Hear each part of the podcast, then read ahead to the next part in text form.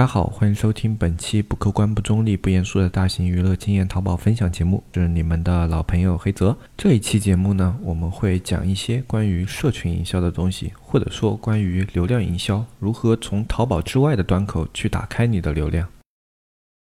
一片叶子可以遮目蔽日，一番良言可以醍醐灌顶。我们在前方披荆斩棘，希望后来者一帆风顺。共享商业智慧，共享创业成功。欢迎收听本期纸木淘宝内训。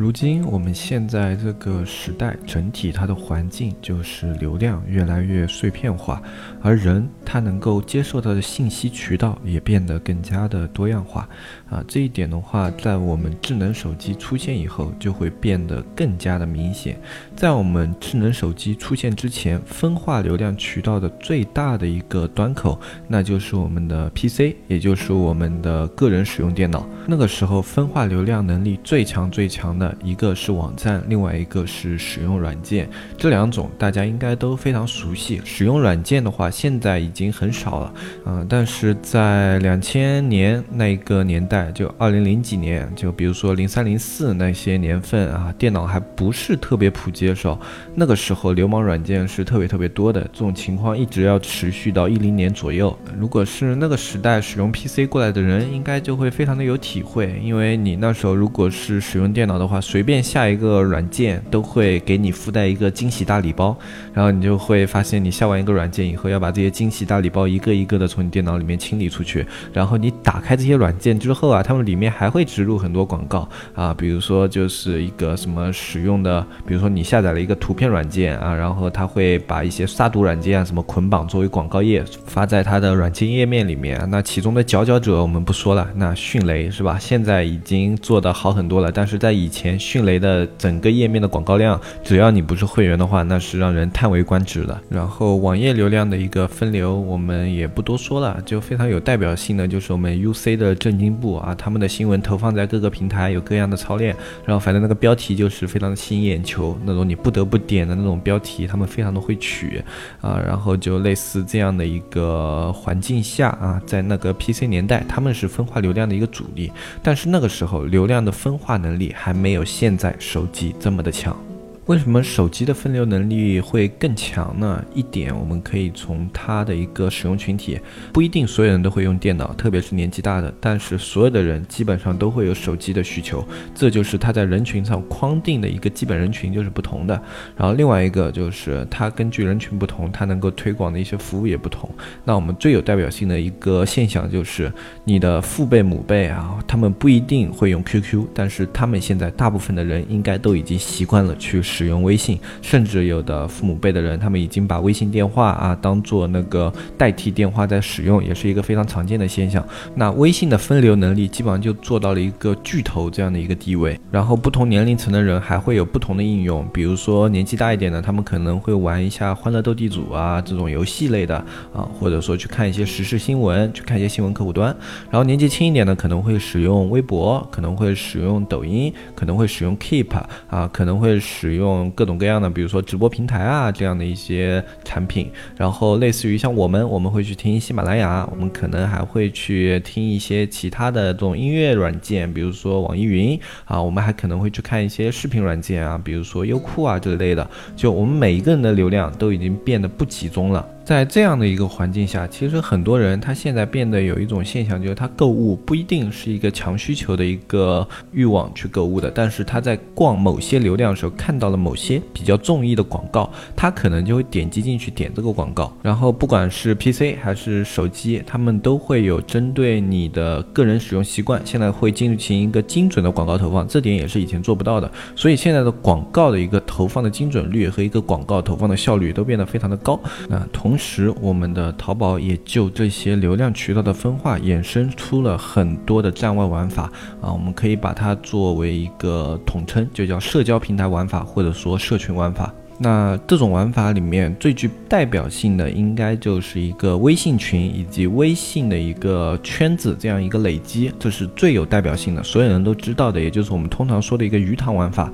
啊。当然，鱼塘的话，它比较概念比较狭隘，它是针对于圈老客户叫建鱼塘啊。但是我们这里说的这个鱼塘玩法呢，它就是针对于微信这个面，就是说你整个关于微信的，我们接下来的话就会把它统称为，就跟鱼塘类似嘛，就是说我们会把。统称为一个鱼塘玩法，在这一期节目里面啊，你在其他地方去听鱼塘的话，它还是只针对去做老客户的一个圈定，叫鱼塘玩法。那我们这里讲的一个鱼塘，就是你在微信里面所有的玩法，我们就简单的让大家理解一下，就叫它一个名字，就叫它叫鱼塘就行了。那反正听这一期节目的时候，你知道是这个意思，那就可以了啊，不要去纠结太细节的一些东西。那么在微信里面，它可以有怎么样的玩法？我们很多人都知道，你可以去圈人，也有很多人他。圈起了人，因为确实你们去圈人，就比如说发红包啊，给他们提供一些服务啊，这些东西它是可以圈起人来的啊。甚至有的比较大的店铺，你去圈个几百个人、上千个人，不是什么大的问题。但是有一点就是，这种人的使用效率非常的低，并且它本身不会产生一个裂变的作用。那这个鱼塘它本身的价值其实就相对有限。那其实鱼塘它本身是可以产生裂变的，你这个微信它也可以变成一个啊，就是互动。用社交类的一个朋友，而不是在他们眼中仅仅成为一个工具。当然，这也要分情况。首先，你要确定你自己微信的一个角色。有的产品呢，你的角色适合于一个非常专业的一个人员，就是说你要对这个产品有一个专业的认知，给他们一种严谨的态度。这种时候的话，你的角色不适合特别的调皮。这种我们常见，比如说医用产品啊，或者说去一些健身类器材啊，然后还有一些就是日常使用的一些卫生类的产品。这些产品你如果显得特别的专业，然后同时凸显你的专业知识的话，你会变得特别的有说服力。比如说我之前的话去买。过一个净水器，我也是问了很多嘛，然后那当时那个净水器的卖家他是非常非常专业的，他是跟我这样说的，就净水器里面它这种啊里面的滤芯啊，它分为这种几级几级几级的，然后它是呃就等于做了一个科普的链接给我，然后这个链接还是他们自己公众号里面的，然后做的非常的好，然后我看完了以以后就对整个净水器的构造啊什么的就非常了解了，就也许这个卖家他自己不精通这个，但是他去做这方面的内容，给我一种他这个店铺非常专业的感觉，那。我就会觉得，哎，他这里买这个净水器就非常的靠谱。同时，他也说，啊，如果你有净水器，还有类似这些产品需求的话，你可以加一下我微信，啊，我的微信里面会有关于这方面的一个专业的解读啊，怎么怎么样的啊。然后，同时我还会就有不定期的活动在微信里面，你有兴趣的话都可以关注一下。那当时我也也是就一开始是被他这种专业素质吸引嘛，然后同时也是对他这种专业能力表示认可，然后也就加了他的微信啊。后来我发现确实他的微信跟一般卖产品的不一样，他很多的时候是在给大家科普，就是我们常平常不用净水器的话，里面的那种饮用水，它里面到底有什么隐患在里面？那用净水器和不用净水器差距有多少啊？他会给做这一些科普，而且是非常科学的，不是那种耸人听闻的那种微信号。哎，那种耸人听闻的是什么呢？就是说你不用净水器，你喝这种水早晚要出事。它不是这样的一个角度，它是很科学角度。我们的净水器可以过滤掉哪些哪些哪些成分？这种成分有可能。会对你的人体造成哪些哪些的影响？就它仅仅陈述事实，就从类似一个医学角度去给你陈述事实，然后他再把这样的一个事实告诉你以后，你自己去做抉择，你要不要去规避这样的风险？哎，他没有那种很耸人听人的成分在里面，我再去看他这样的文章，就会觉得特别的舒服。然后我大部分情况下去看到他的文章以后，也会有一个购买欲望。啊，因为确实有用。同样购买这个给我一个很好体验的是一个做安全座椅的。啊，就之前的话我去购买安全座椅就碰到了很多客服，因为给儿子用的东西都会比较的上心一点嘛，然后就去找了很多家，然后有大部分的客服他们都是这样的，你的孩子是几岁到几岁，那你去使用这款就可以了，然后安全性方面的话，他们也就会告诉我什么啊，就是碰撞都是合格的，什么经过什么什么检验，那千篇一律这样的，我肯定觉得都差不多啊，没有什么兴趣，但是我其中碰到了一。家就是一个 S 什么的，就具体品牌我忘了，就 S 开头一个字母的一个呃那个安全座椅。然后他当时的话，我是问他我该怎么挑选，然后他是非常详尽的去问了我孩子的数据，就比如说你孩子身高多少啊，然后体重多少啊，然后去评估我孩子的整体的一个身形，然后评估完身形以后啊，他会说啊，基本上这个身形的孩子他应该使用什么样的安全座椅然后以及他告诉我啊，就不要单纯用年龄去选择。他说，大部分的安全座椅测试都是以重量和孩子的身高来进行测试的，而不是孩子的年龄。就比如说九十厘米以下的小孩，多少多少体重的，他们是一个档位；然后九十厘米以上到一百四十厘米的，然后。怎么样的一个体重身形，他们又是一个档位。根据这些档位，你应该去选择不同的一个安全座椅。然后他也告诉我，就很多他们说零到四岁使用的安全座椅其实是一个伪命题，就是说没有安全座椅可以适用所有的这个儿童的一个范围的，就是他们可以起到一个保护作用，在你超龄之后还是有保护作用，但是它的保护作用不会有专门做这个年龄级别的这么专业。当你超过某个年年龄层再去使用这样的一个比较广范围的安全座椅，它就会存在一定的安全。隐患啊，虽然不是特别的大，但是存在。然后听了这样的一个论调以后，我也去专门调查这方面的资料，然后也去看了一下。因为我这个人是啊，特别喜欢自己去复查一遍的嘛。确实，就在碰撞测试里面，外国的碰撞测试的话，他们都是以这种身高和那种体重来进行测试的，而且年龄划划分就是进行一个那个区位的划分，也确实是按照他说的那些来的。然后当时我也就啊，最后在这家店下了单。也许他的产品。我不能直观的表现它的产品到底有多好。你去看那种视频啊什么的，所有店都差不多。没有一家店会说自己在做碰撞测试的时候会表现非常的烂啊什么样的，很少有。那这种时候，他的客服从完全不同的角度去给我阐释这个问题，并且让我接触到比较深层的这种信息的时候，我就会对这家店铺特别的有信赖感。同时，他们在微信里面的营销也是类似之前前那个净水器的，就滤水器那个，他们也是就是经常会去做一些安全碰撞的科普啊，以及这种安全标准的科普，然后以及上新以后，他们会非常严格的去标定他们的一个使用界限。这家店铺就给我这种特别专业的感觉，我就会觉得特别舒服，就是找他们是特别靠谱的啊，哪怕他的产品可能要稍微差一点，但是冲着他的这种态度的话，我都会去选择他的店铺，因为他。会给我一种放心的信任感。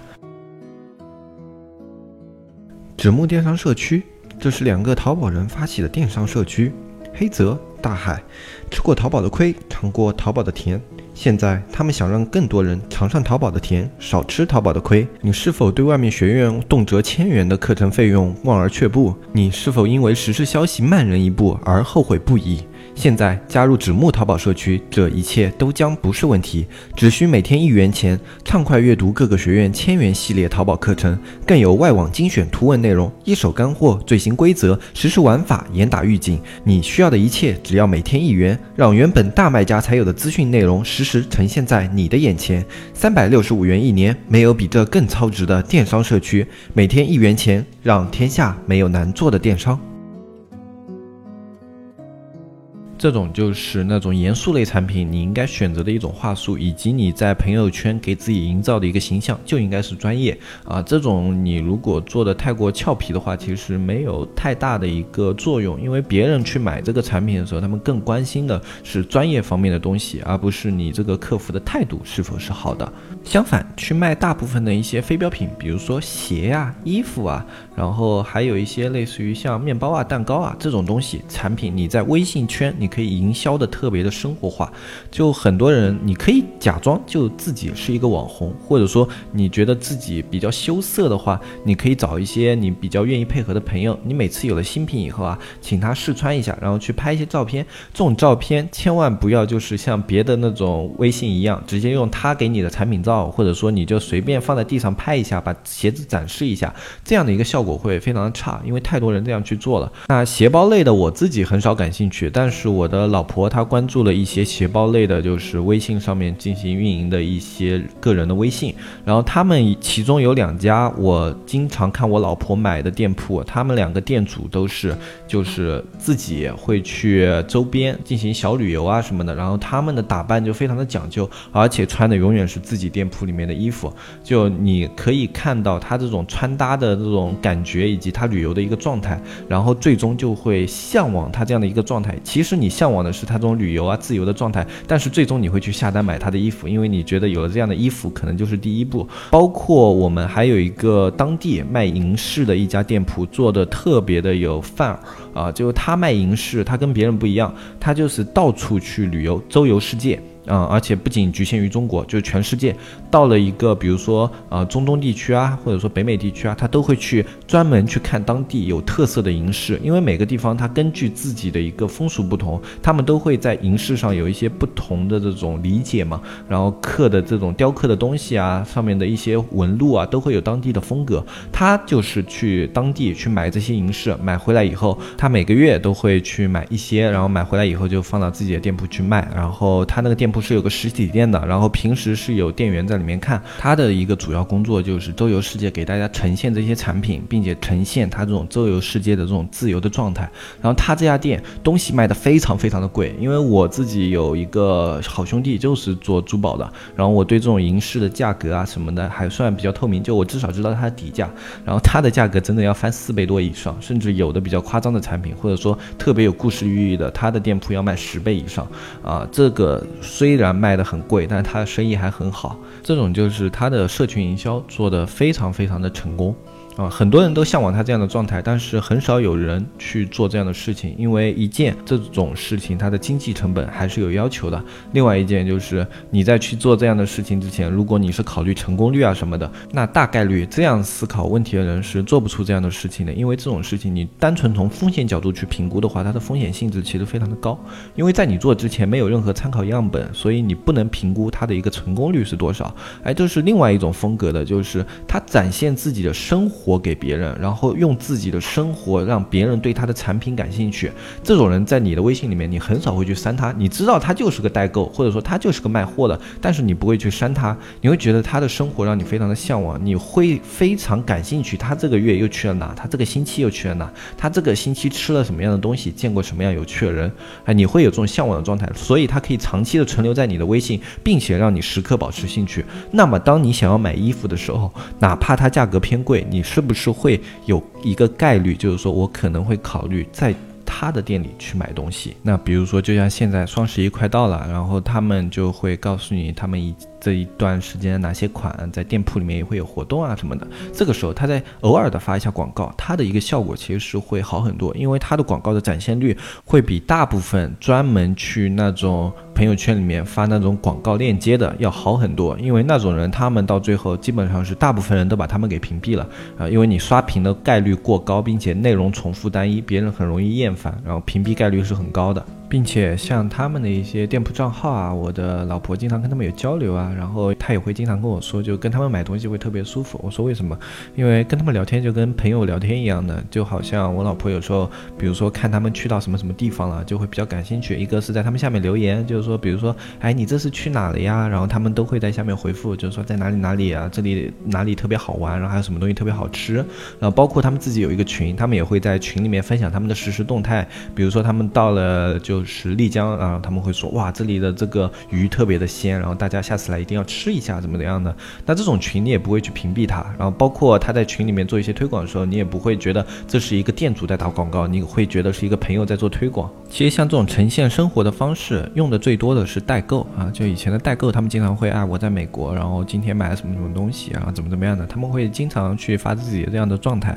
这是以前代购用的最多的。但是其实这一种方法不仅应该局限。限于代购啊，它其实是一个非常广泛的用法。你的环境不一定要在国外啊，你可以就展现状态，甚至你经常周边游啊，你就经常给大家推荐一些好吃的。比如说你一个城市里面其实好吃的东西就有很多，你可以对一个地方进行评价，你可以有好的评价，有差的评价。比如说这个地方拉黑了啊，东西特别难吃，反正我就比如说口味哪里特别重，我不太喜欢，这种就叫一个人性化的营销，你的形象会特别的鲜活，哪怕他们一次都没有见过你，就因为你微信的活跃，他们会。会对你有一个既有的认知啊，比如说你是活泼的、可爱的，或者说你是一个比较自由的、比较呃说走就走的这样的一个人啊，或者说你是一个比较浪荡不羁的啊，然后就反正会有一种形象建立在他们的一个脑海里面，然后这种时候他们就不会单一的把你看成一个店主，这是你在社群营销里面经常可以用的一种方法。那么说完了两种人格的建立，我们在社群里面还可以有一种经常使用的一个叫。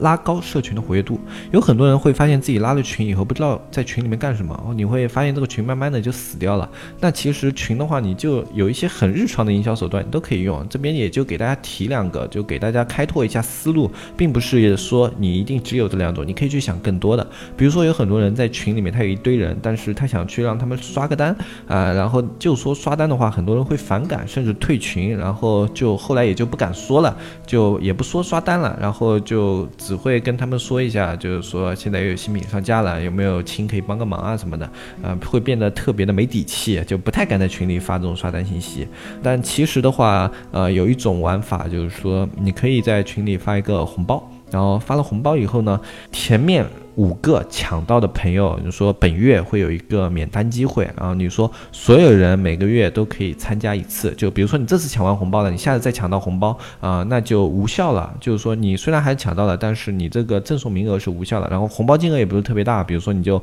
一毛钱，然后你分十个红包，或者一块钱分十个红包，大家不在意这个金额到底是多少，但是大家会觉得去参加这样的一个活动会比你说你来帮我刷个单更加有意思，甚至有时候你反正在用平台做试用嘛，你就用这样的一个方式去分发你的试用名额，那是不是它会比你去试用平台找的那些客户更加的优质？你只要控制好频率，然后多拉几个群，然后比如说定时的在每个群，比如说这周在这个群，第二周在下个群，然后下一周在下个群，然后比如说一个月有一个很好的轮回，那你有五个群，那是不是就很好了？你还可以很好的控制他们一个复购的频率，这就是我们经常会在群里面使用的一些小小的玩法，包括你可以在群里面。跟大家去提供一些你本身去购买商品以外的一些活动，比如说你自己本身可以是一个淘客。就是说，你作为商家和你作为淘客是不冲突的。如果你累积了一个大量的一个群友啊，你可以跟他们说，就是你可以跟他们解释一下有淘宝客这个东西。然后，如果你有想买的东西，你就私信我，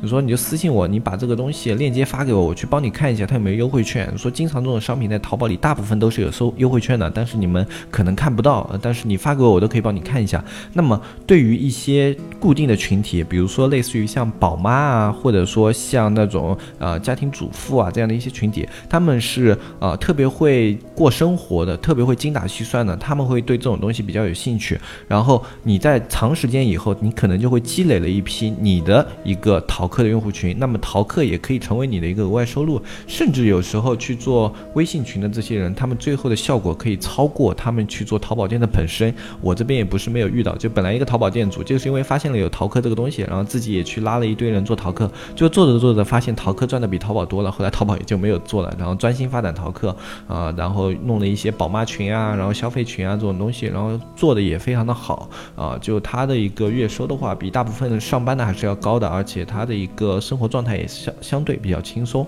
不过这也是因为他本身在社交方面是一个强社交的人，他非常善于跟别人去社交，而且很容易抓准别人心里想的那些点啊，很容易跟别人成为朋友，所以他也愿意去跟几百个人、几千个人一起打交道这样的事情，他愿意去做，所以他做的比较成功。那么我相信啊，听友里面也可能有这样天赋的人，只不过没有把自己这方面天赋利用起来。你们也可以去开拓一下自己在方这方面的天赋，看看自己擅长的事情有没有什么是值得。去做的。那么今天这一期节目就简单的跟大家说到这里。然后我们今天的话还在社区里面就更新了一大块关于啊如何去做社群营销的一套系列课啊。这里面他说的呢，可能比较接近于一些营销方面的一些东西，可能会跟我讲的有些出入啊。但是里面很多东西是非常可取的，他的一些想法啊什么的都是非常好的。你去选择性的摒弃掉里面一些不好的地方，然后去听他这个课的话，还是会有非常多的收获的。如果你你有你对社群营销非常感兴趣的话，